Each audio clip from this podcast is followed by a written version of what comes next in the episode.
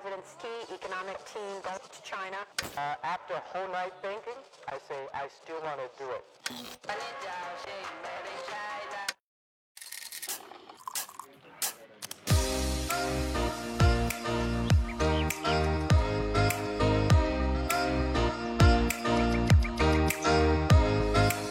Hey there, this is Rui Ma, your China Tech Analyst. Welcome to TechBuzz China Livecasts by Pandaily.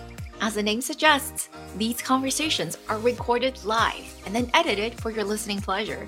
Some of these chats are open to the public, and we welcome you to join us. So be sure to follow us on Twitter or sign up for our mailing list to get notified. Remember, members of TechBuzz China Insider get priority access. So if you're an investor or operator looking to join the smartest community online focused on China tech, go to TechBuzz China and see if you qualify. Extra thanks to our partner Pandaily, where you can learn everything about China's innovation. Thanks for subscribing, guys, and do give us a review.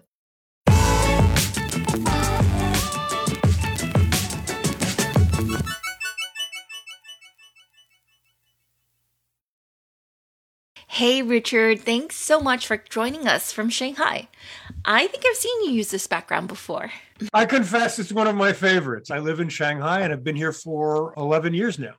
Yes, that's right. Well, maybe that's our first question. Why don't you tell us about your background? Sure, right. My name is Rich Turrin, and I started my career out in investment banking. For 18 years, I was on a trading floor. And because of my work in computers. I eventually, after the financial crash in 2008, I came to China and I became an MBA school professor and eventually got picked up to work for IBM, where I eventually headed their fintech innovation space down in Singapore and also here in China. Basically, my career has been this combination of mathematics and computers and in the 1990s, we called it structured products, but really we were building the foundations of what you would call modern fintech today. I've been here in China now for 11 years. I've had the ability to see China go from a place that had big wads of cash to a place that is cashless. And that's how I got the name of my book, Cashless China's Digital Currency Revolution. Thanks for that. We actually did an episode on the digital RMB at the beginning of 2021. It was with my friend Yan, who is at the World Economic Forum on the Digital Currency Working Group. And at the time, the digital RMB had been announced, but experiments hadn't really started rolling out yet. And we were just trying to figure out what it was. So I want to get everyone started on the right foot. The first question I have for you is if you had to condense it into just one sentence, what is the digital RMB? Sure. In one sentence, the digital RMB is the digitization of cash. It takes paper money and turns it into a digital currency, into a digital product. That's it. Now, one critical thing to add it is not a crypto. So that's perfect because that's one of the things we discussed actually in the first podcast. The digital RMB is not a fully decentralized system, it's not a cryptocurrency. And at the time, based on the plans unveiled by the PBOC, it seemed to be a hybrid technology. Has that been updated now that it's pushed out into the wild? Do you have any more information and insight you can give us on the technical aspects? Absolutely. That's really what my book Cashless is about. And your friend is correct. The China central bank digital currency is based on a system that is inspired by crypto in many ways, but it does not fundamentally use blockchain technology. The People's Bank of China was very clear as to why they were unable to use blockchain. And if you look at the throughput in transactions per second in China, you can look to Alipay as the best example. During the Singles Day rush, they process around 500,000 transactions per second. Now, to put that in context, the Visa MasterCard network in the United States or EU, they're coming in at around 50,000 transactions per second. Blockchain systems are incapable of giving the PBOC the speed it needs, and its minimum build speed was 300,000 transactions per second. So, no blockchain used in central bank digital currency. I did not know that. That's really interesting. Aside from that, though, I do want to talk about obviously one of the most commonly cited advantages of a blockchain based cryptocurrency, and that is the level of anonymity you can get. And we see that that's not really the case with China's digital RMB, right? Because we see that below a certain transaction level, it's relatively anonymous. But above that level, uh, then you may trigger uh, all sorts of protections. Absolutely right. The first thing to understand about China's central bank digital currency is that it has tiered levels of anonymity. If you're making a small purchase, you should have anonymity on that. Nobody should care or know if you're buying dumplings from somebody on the street corner. However, if you're spending large sums of money, that should be subject to KYC and, A- and AML, just like we have in the West. There are different tiers of AML KYC and there are different kinds of wallets. Let's just imagine you are a poor person who lives out in rural China and you do not have smartphone. All right. So these people can have a newly designed credit card size device. It's not a credit card, but it's got a keypad on it. And some of them even have thumbprint recognition. And you can use that with digital currency and you don't need a bank account and you have pretty much complete anonymity with using small amounts up to probably around four or 500 RMB. You can use that to make these payments. Nobody cares. Then you get payments over four or 500 RMB, and there you have a level of KYC and AML that's either built into the device or because you are connected to a bank and the bank provides the KYC to know who it is. So there's this concept of tiers based on how much you're spending. Now I'm going to change and go a different direction a little bit. The concept of privacy in the crypto world is somewhat, we have the concept, particularly with Bitcoin, of not anonymous transaction. It is not. If you believe your transactions are anonymous, that's a mistaken belief. They are pseudo anonymous, meaning that the transactions you can figure out with a lot of work who's behind them. So, what does China do with the data? China has basically one set of servers where it has pseudo anonymous transactions, and it has another set of servers that are not connected, and that those servers have KYC data on them. So basically, with a warrant and a legal justification, the PBOC or law enforcement can say, we need to know who is behind that transaction, and they can connect the name on the KYC server with the pseudo anonymous transactions on other server, which you don't know who's who. So there is a separation between KYC and these pseudo anonymous transactions on two servers. And do you know if this is a feature that's unique to China's central bank digital currency, or is this something that we can pretty much expect that every CBDC coming out is going to have because everyone's going to need some sort of KYC, AML procedures.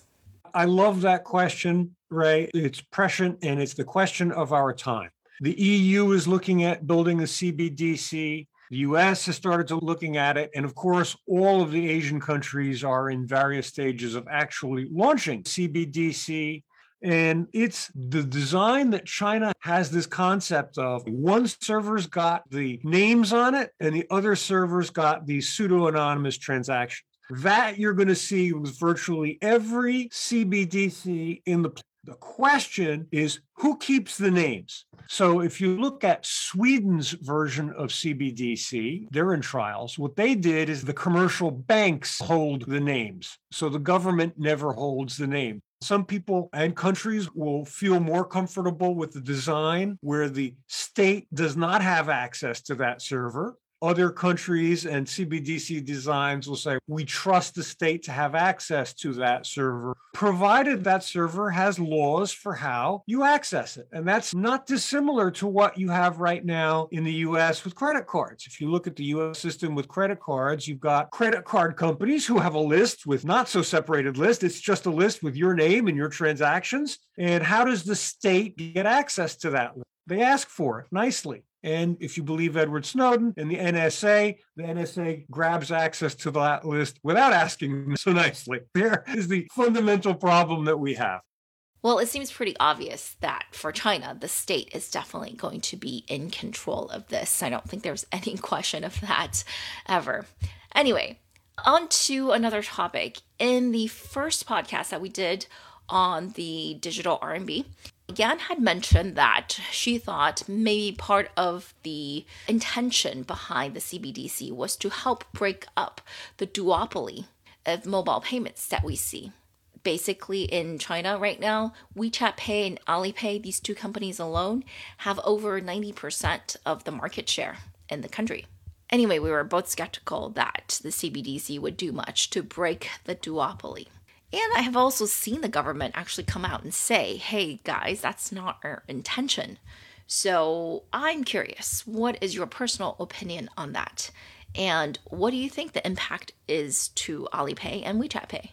That's a wonderful question. And it is commonly reported and commonly believed. China's central bank digital currency is a vendetta against WeChat and Alipay. We really want to destroy them. So that's why we're launching the central bank digital currency. And it's very easy to refute this false, very simple. WeChat Pay launched in early 2014 and the People's Bank of China launched its Digital Currency Research Institute also in the same year in 2014. And the reality is, China has been pumping out press release about its progress on CBDC since 2014 when they launched the Research Institute. It was long planned, long reported. Now, next part of this, it will be very hard for the central bank digital currency to eliminate or bust up the WeChat and Alipay. These are lifestyle platforms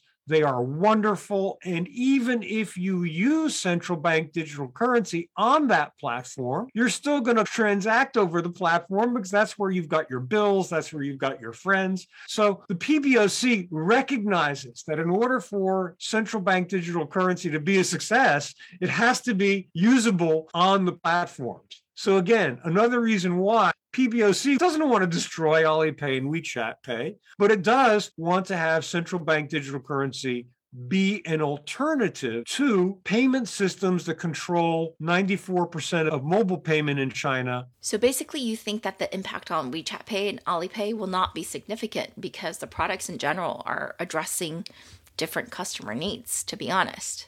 I think that there will certainly be an impact to WeChat Pay and Alipay payment revenue. They get small fees from their vet from their vendors. Even though WeChat and Alipay are free for me, the user, to use, there's a small fee to the vendors. And yes, they're going to be impacted by that, no question about it. But it will not destroy and it will not remove their societal relevance. And just to clarify for everyone, the CBDC is free to use. There are no transaction fees. Absolutely. And that's the fundamental revolution that WeChat Pay and Alipay brought to payment in China. There is a fee for commercial use and businesses, but the payment is free for people in China with WeChat and Alipay, which is mind blowing when you consider that in the West, we're paying interchange and other bank fees of anywhere between two and four or five percent for using credit card. And when we switch to central bank digital currency, or as we switch to central bank digital currency, all payments for everyone within the country, both commercial and private, will all be free. No fee, anyone, anywhere, whether commercial or private. And just to push on that a little bit more, the reason why the CBDC is free while WeChat Pay and Alipay do have a small transaction fee is because this is a cash equivalent. You wouldn't charge someone for giving you cash, right? So you can't really charge someone a transaction fee for receiving digital cash. And the savings, presumably, is going to come from the fact that handling cash is actually expensive, right? For the banks. There are maintenance costs around handling the paper money, but once it's all converted to digital, that cost goes down. And a lot of it maybe even just goes away. So basically, there is an evening out of the transaction costs and the maintenance costs. Absolutely. You have to think about the existing cash transfer system. So now the PBOC prints money, they put it in trucks, they take it out to the banks, the banks run ATM machines. There's this entire cost to running a cash network. That will slowly go away as it has already due to WeChat and Alipay, right? So that cost of running that cash network will go down and the, the savings will go toward paying for a central bank digital currency network, which will again continue that trend to reduce cash payments, which is a major societal drag in the sense that even from the store owner's perspective, there was a great study done in the United States and Canada showing how many billions it costs stores in man hours and labor just to count all the cash and bring it to the bank and save it and do all physical things that you need to do with cash. So all of those savings will go into run the network. But there's something else really critical that has to be acknowledged. As China goes forward, yes, CBDC is a cash replacement, it is free. But the important thing is that we're going to a future where connected devices are going to pay, machines are going to pay, AI is going to pay. We think in terms of personal payments. China's going the next step and saying, well, someday all of these connected devices are going to make payment. Those payments must be free in order to connect machines to the network and allow them to make these payments. So it's not just a cash replacement. I, that's why I always call CBDC digital infrastructure because it's building the infrastructure for a digital future. That's interesting. I hadn't thought of that before. Basically, when it's these smart machines paying each other, it would really behoove society for these transactions to be as frictionless as possible. And that actually brings me to my next point. It's been my sort of mantra these days that the Chinese and US governments govern the financial systems very differently. So maybe I'm oversimplifying a bit here, but it seems that China has basically one goal, which is to grow the real economy. And it doesn't really care that much about these private transaction platforms like WeChat Pay and Alipay making money, right? Because the government makes it very clear that they want to put caps on payment limits.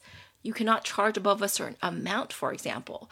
In China, just for comparison, that amount is actually very little. It's as low as 0.38 percent for WeChat Pay. It goes up to 1%, I believe, but on average it's something like 0.6%, and that's just a whole lot lower than what we see here in the US. And I think because of the government's attitude that obviously impacts business models and it impacts what happens in the broader innovation ecosystem, right? In China, fintech is consistently a bottom three investment category in the last five plus years. In the US, on the other hand, it's consistently a top three, maybe the top investment category. You just can't make that much money in Chinese fintech. It's highly regulated. And again, a lot of the regulations make it so that most of the value isn't captured by these payment platforms, etc., but are passed on to merchants, to users, and basically makes the real economy flow better. So, what do you think is the end of a state of society and economy where you have one that's based on a very low cost payment system? So, sure, it is not generating a lot of, you know, fintech unicorns. What does that enable though, versus one where there are lots of fintech unicorns, but it's effectively based on what I think are probably high margin, high cost payment rails? I guess that's sort of a leading question. It's so simple. It allows for digital payment to become an integral part of society and built more deeply in society than the credit cards and payment systems that you are used to today. And that's what China is showing. Here's a great example. All of the refunds for airline tickets and train tickets, I haven't done it in a while, but it was something that in the West you waited for months for. Well, all of that stuff is immediate now in China. Payment becomes more deeply integrated into society in every possible place. And that's why you've got WeChat and Alipay with four times China's GDP being transferred, and where in the United States, credit cards are only um, a fraction of GDP. The next thing I want to talk about is the digital RMB's impact on the world. As we know right now, it's really intended primarily for domestic use and certain limited cross border transactions. A lot of experts don't think that it's going to displace the USD's status as reserve currency and that it's not going to be some danger to the USD or other currencies. But there are lots of people who feel differently. For example, I just Googled, and one of the first results that showed up was China's digital yuan is a warning to the world from Wired, and I see titles like that all the time. So, what do you think is the level of concern that the rest of the world should have, if any, about the digital RMB? Number one, the Chinese digital RMB is not an immediate threat to dollar dominance, not an immediate threat. Now, the next statement be afraid, be very afraid long term. You have to think about a very long time frame. And in my book Cashless, I talk about how the digital RMB will displace dollar use over a 10 year horizon. And then after that, who knows? What is going to happen is that the local Asian countries are all going to build central bank digital currencies. And what you're going to see is China's central bank digital currency be used as a regional reserve digital currency within Asia. So, will it impact the dollar? Absolutely. Is it something that Washington should be concerned about? Absolutely. Should there be absolute fear over this. We should be very concerned, but there should be no sense of radical fear right now over this happening. But you really have to watch it. Okay, that's fair. So it's something we should be watching, but shouldn't be too panicky about.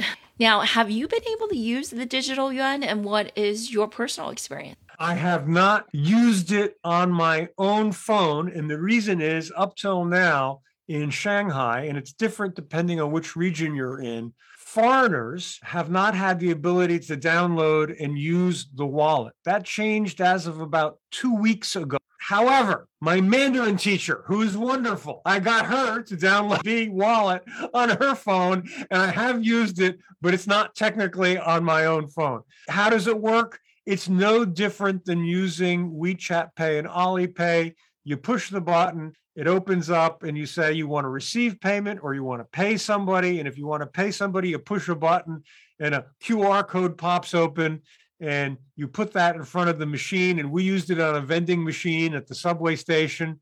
And they all have been converted to take digital RMB. And you can buy your bottle of water just as easily with digital RMB as you do with WeChat Pay and Alipay. Okay, we have a question from the audience. Someone wants to know if it is true that it requires no internet. I believe so, but maybe you can give slightly more in-depth answer.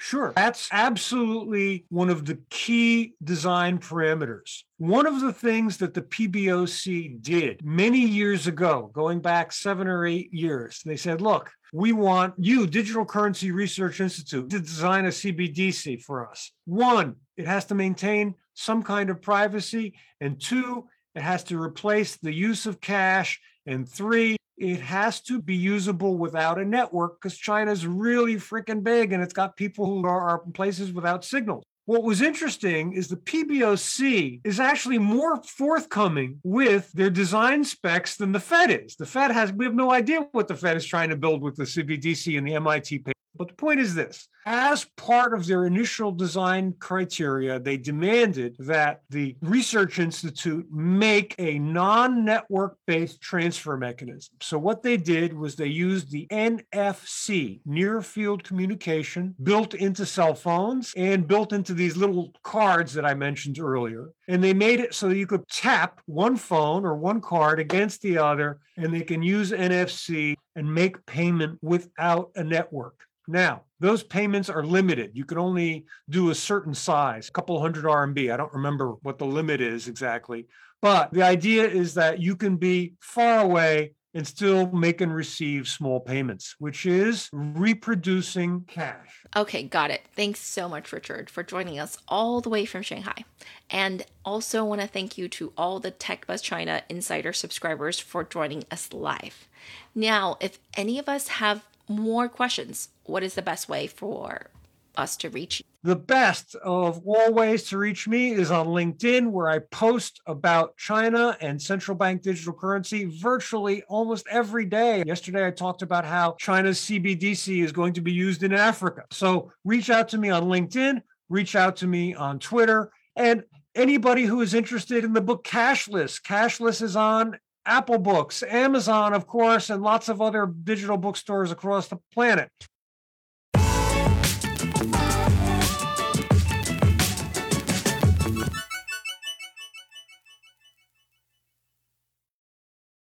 That's it, everyone.